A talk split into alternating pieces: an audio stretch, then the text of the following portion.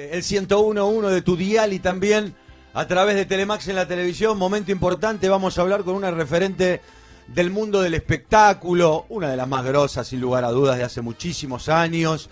Eh, cómo presentarla, no necesita casi presentación, igualmente vamos a decir que es actriz, presentadora de televisión, conductora, ex vedette, de todo, con una carrera tremenda y sigue vigente. Yo la veo siempre en el programa de Nico Quiato eh, que, ¿cómo se llama? Todo por, me decía, Todo puede pasar. Todo puede pasar. El programa de Nico Quiato, que la tiene, ¿a quién? A Graciela Alfano, que está del otro lado para charlar con nosotros. Hola Graciela, un gustazo. Estoy con Sol Pérez, estamos con Mónica Nefke, yo soy Mariano Pavón, aquí en Radio Latina y Telemax. Hola Graciela, bienvenida. Hola, hola Mariano, Mónica, Sol, Sol, Mariano, Mónica, pónganse en un lugar que más les quepa y más les guste. ¿Cómo estás, Eh, Grace? muchas Gracias por, muchísimas gracias por la presentación. Eh, recuperé la voz, chicos, porque ya me vieron zambar en los carnavales, Sí. no me privo de nada. Claro. Y eh, realmente contentísima y canté también porque ¡Apa! me había pasado, claro. Zapucay me pasó la, la música y con unas divinas eh, de, de la, de la comparsa estuvimos ensayando, lo pueden ver mi historia, un poco lamentable mi ensayo, pero bueno, no defraudé, que es lo importante. Sí. Eh, Zapucay salió tricampeona después de, de la pasada, de la última pasada, que me tocó acompañar a la reina en la carroza final. Sí. Un honor maravilloso estar con esa chica tan divina. También mando muchos saludos, si me permitís, Claro que sí. Agostina, Agostina Liotti, Sí. que a, a pesar de ser de la comparsa Araverá, me eh, prestó todo el equipo que yo tenía puesto para, porque nadie se imaginaba, viste, las figuras van, no quieren ponerse, Sí. qué sé yo qué les pasa. Y yo digo que, viste, como en México que dicen, ahora es cuando, cuando Claro. ¿Cuándo? Ahora, ahora, viejo, porque si no, dentro de cinco minutos nadie sabe si está vivo, vamos a hacerlo. Ahora es cuando, güey, te dicen, ¿no? Ahora es cuando, güey. Y además, donde fueres, haz lo que vieres. Y el carnaval es eso, es Claro. ponerse las plumas, calzarse el traje, Te estamos viendo, estás muy bien, ¿eh? ¿Cómo, Sol? Que te estamos viendo, Grace, acá en la, la pantalla estás Oh. excelente. Sol.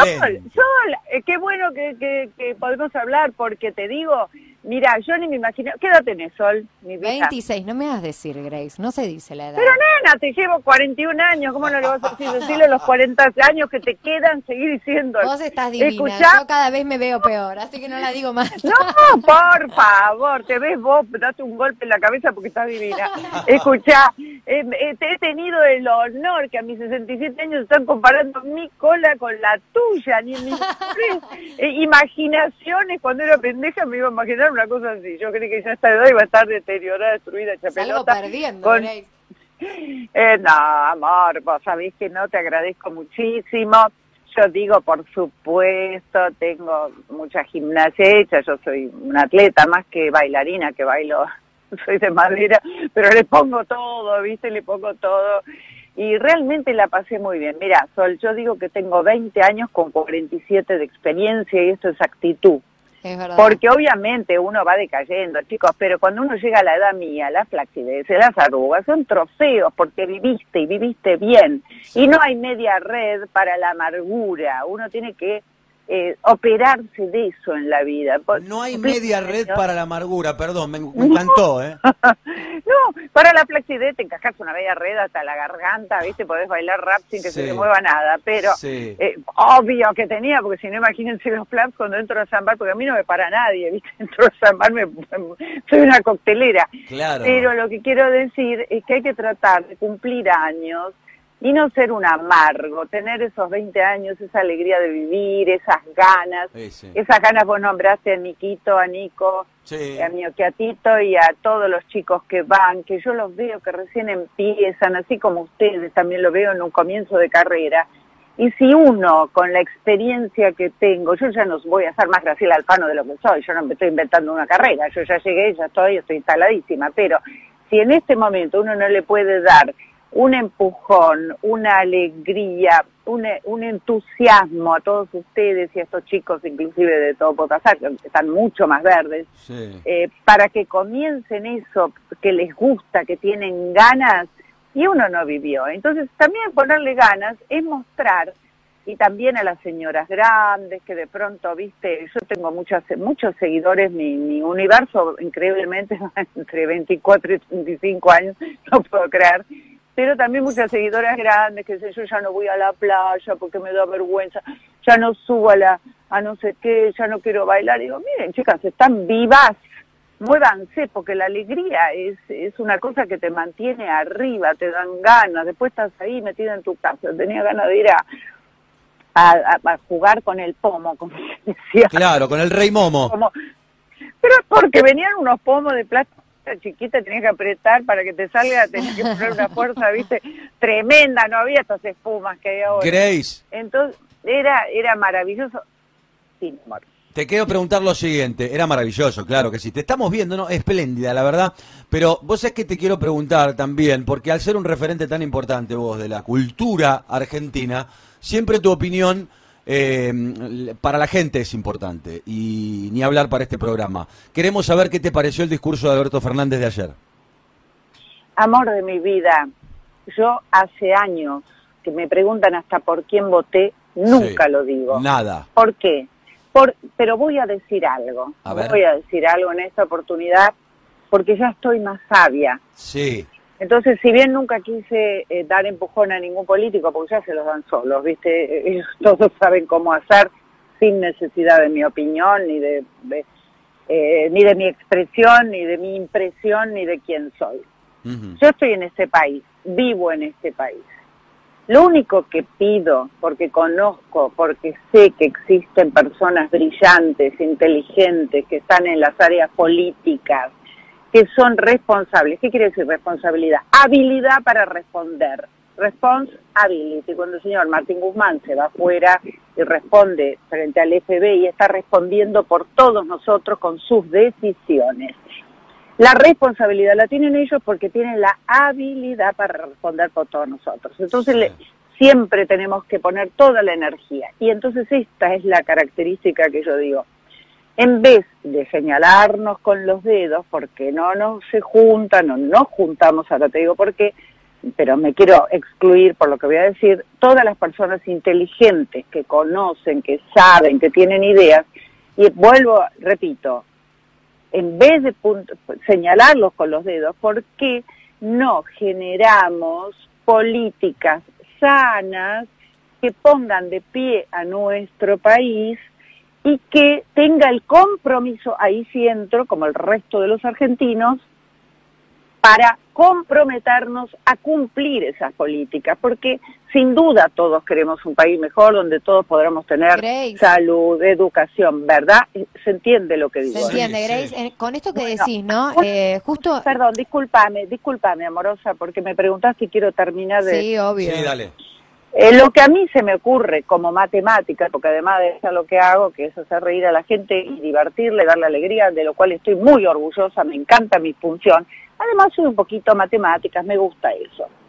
La opinión que yo tengo, y esto es personal, pero tal vez a alguien se le ocurre, es que vos fijate, en todo el mundo la gente está migrando de los países espantosos donde no se vive bien hacia los países que han logrado tener una cualidad de vida mejor.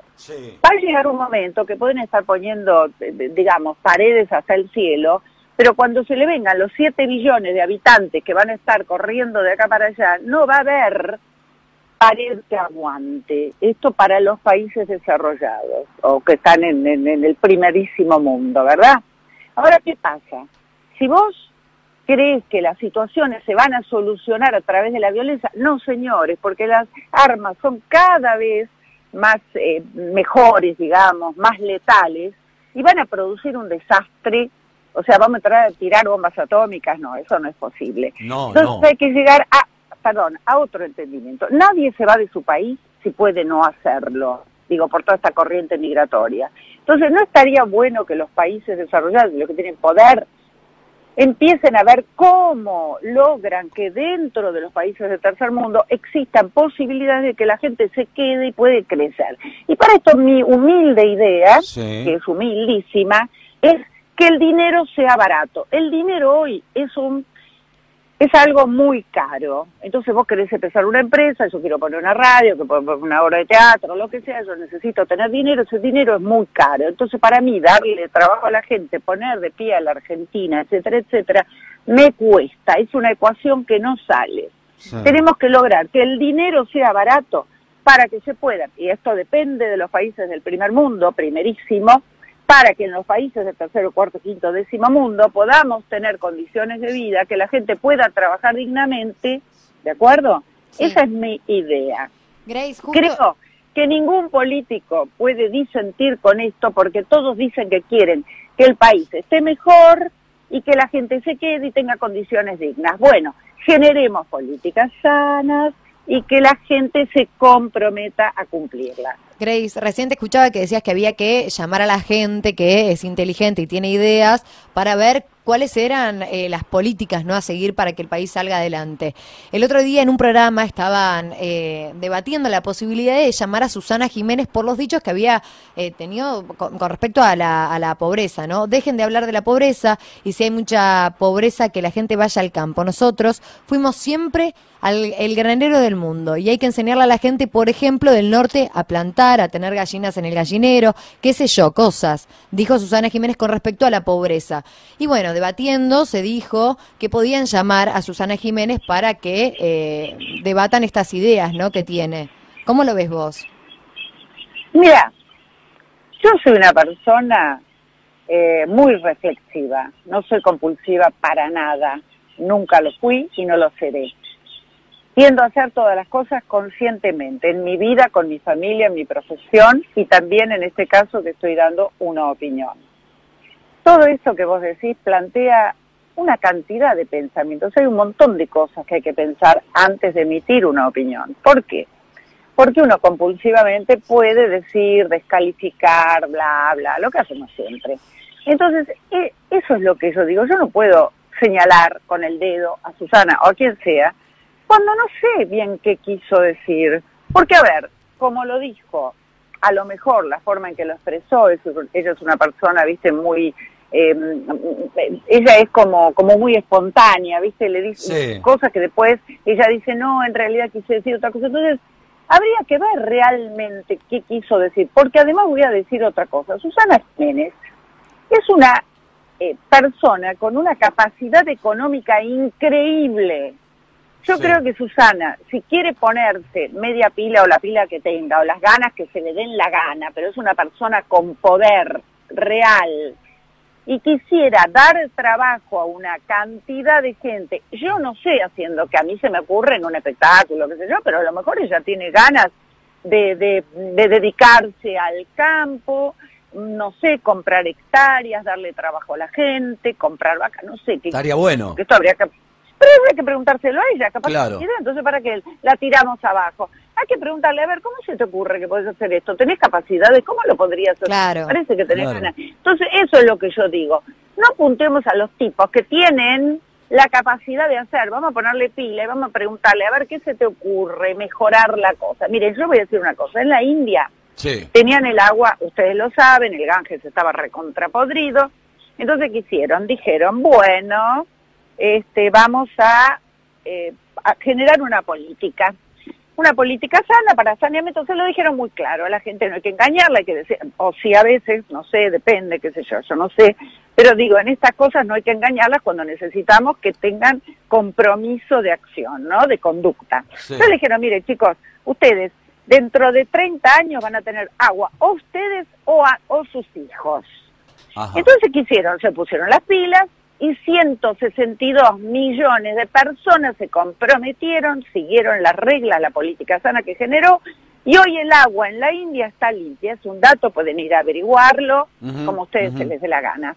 Entonces esto es muy, lo que quiero decir es que si desde las políticas tan básicas como chicos, mantengamos el aire puro, porque no morimos sin aire, mantengamos la tierra sana, dejemos cortar árboles porque es el oxígeno que nos dan, eh, limpiemos las aguas, qué sé yo, cosas que no habría que explicarle a nadie porque son elementales.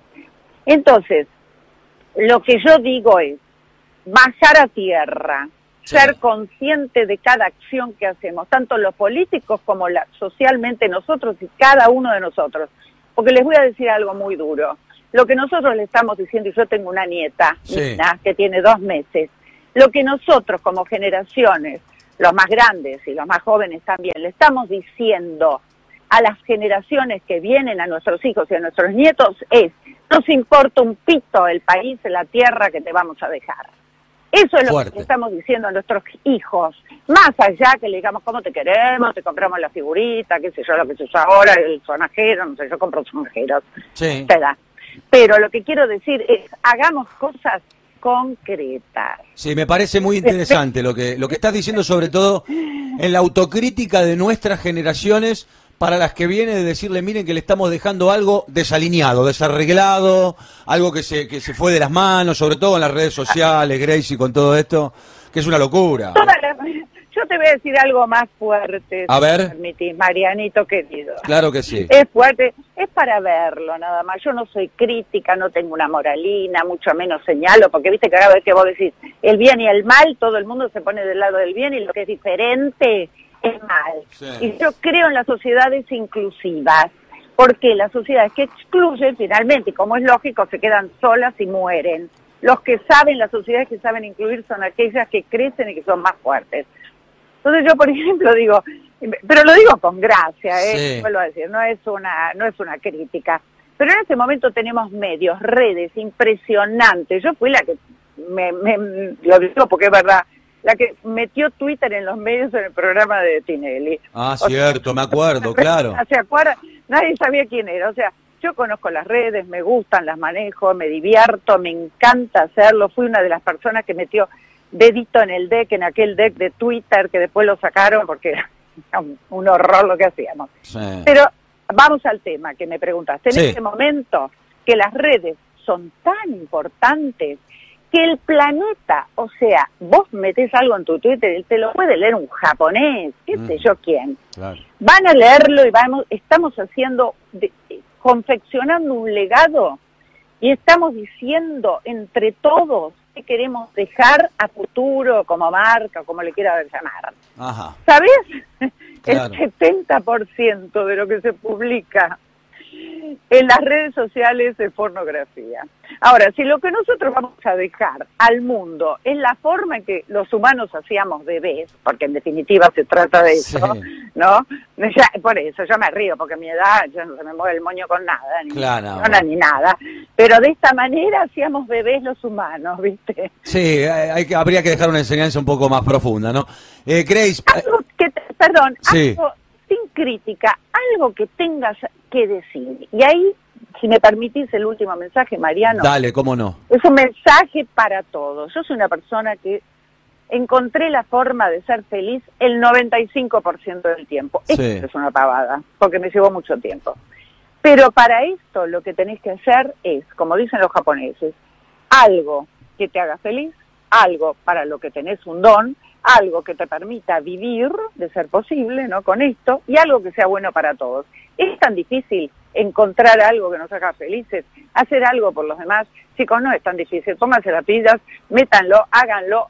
Esa es mi experiencia de vida Sí. y espero que, la, que puedan hacerlo. Es difícil, bueno, es sí, difícil, claro, es difícil. difícil. Grace, lo último, y agradeciéndote de verdad, eh, vos tu opinión con respecto a la ley de aborto ya la diste, la conocemos. eh, Alberto, Eh, se- no es no, no es total. por a ver, contanos, decinos qué te pareció lo que dijo Alberto ayer del aborto. por ejemplo, señálame qué parte. No, él dijo que el gobierno de él va, a- va a promulgar, va a intentar pro- promulgar la ley de, del aborto legal para, para las mujeres. Bien, yo lo que creo, lo dije en su momento, ¿no? Porque yo tuve una experiencia de abortos Sí. eh, muy duras, por más que algunos fueron naturales, lastimosamente, eh, y otros no. Y luego yo sufrí las consecuencias. Entonces algo que yo quería señalar y vuelvo a decirlo, la experiencia del aborto para la mujer no es lo mismo que ir a depilarse, chicas. Claro, vos lo hablas en primera persona. En primera persona, es mi experiencia. Y, y tengo el eh, contacto con muchas mujeres. Sí. No es no es ir a depilarse, es algo, es una experiencia que las va a lastimar, que las va a dejar dolidas. Entonces yo lo que proponía es, por supuesto que la mujer tiene derecho a hacer con su cuerpo lo que quiere, obviamente, eso es indiscutido, pero lo que tiene ella que ver es que esa experiencia por la que va a pasar es una experiencia que no es agradable, por más que en algunos casos sea necesario. Entonces, yo lo que proponía era, a ver, ¿cuántas cosas podemos hacer para que esa chica no llegue a esa situación de tener que decidir entre un aborto o no? Eso se llama educación, porque si no, estamos tapando con las manos, como siempre, o sea, cuando no se va al fondo de la cuestión, cuando no se toma con seriedad, con mucha seriedad el tema, o se generan políticas que son simplemente, viste, para poner, eh, como digo, pañito frío, vamos a ver qué hacemos, después vemos, y entonces ahí se cometen errores. Por más que los errores pues pagan y se sigue avanzando, porque viste, la, las sociedades evolucionan. Entonces yo lo que proponía es educación antes de hacer pasar a una mujer por una situación tan grave. Hay métodos, chicos, chicas, hay dos mujeres ahí que tienen educación, que saben perfectamente cómo pueden hacer, porque además eso tiene que ver con algo más grave, que son las enfermedades. Ha vuelto la sífilis. Entonces ya no es cuestión de que te quedas embarazada de un embarazo que no tenés ganas de tener. Es una cuestión que podés tener una enfermedad grave que deteriora tus neuronas, que cuando la de, que si no hay educación y no hay salud y no hay dinero y hay pobreza, entonces avanza de una manera espantosa. Hay millones de enfermedades que se están transmitiendo. Entonces también tenemos que ir por ahí, porque si no, decís, bueno, total, hago lo que quiero, después hago esto, bueno, muy bien, pero ¿y las enfermedades que piensas hacer? Entonces, eso es, eh, hay que pensar en profundidad. Yo decía que la ley esa que estaba, había que reverla, había que estudiarla, había que tener paciencia, hay que, digo, eh, hay un frontispicio en Grecia que dice, tiempo respeta aquello que se hace sin él. Quiere decir que todo lo que hacemos a las ponchadas termina todo mal. Entonces, pensar, proponer, los que se oponen, por qué, los otros, escucharnos, incluir. Estamos todos acá y todos queremos que nuestras mujeres estén sanas, den niños sanos que son nuestro futuro pensemos en todo esto, nada más que eso, es humilde y no critico a nadie, cada uno está haciendo lo mejor que puede. Graciela, muchísimas gracias, en serio, por el tiempo, por la gentileza y en cualquier momento nos reencontramos. Un beso grande. Por favor, besos enormes a los tres. Muchas gracias. Chao, crack sos vos. Eh, Grace Alfano. Bueno, qué palabra, obviamente, importante, ¿eh? Importante sobre todo los conceptos de lo que se dijo ayer, de Alberto y demás, y la profundidad que tiene Graciela para analizar la, cada una de las cuestiones, ¿no? ¿Les gustó? Sí. obvio, obvio. Creo que las opiniones de todos son interesantes para, para poder entender al otro, ¿no? Eh, uno comparte algunas cosas, otras tal vez no, pero sí, es interesante. Siempre es importante escuchar eh, opiniones de la gente que son referentes. A ver, una Graciela Alfano es referente para muchas de las mujeres en la Argentina que, la tienen como ídola. 1501 llegan las noticias a Radio Latina y a Telemax. Ya seguimos, hay un montón en Show Ataca hasta las 4 de la tarde. Quédate, ¿eh? Ahora arrancás tus tardes con nosotros.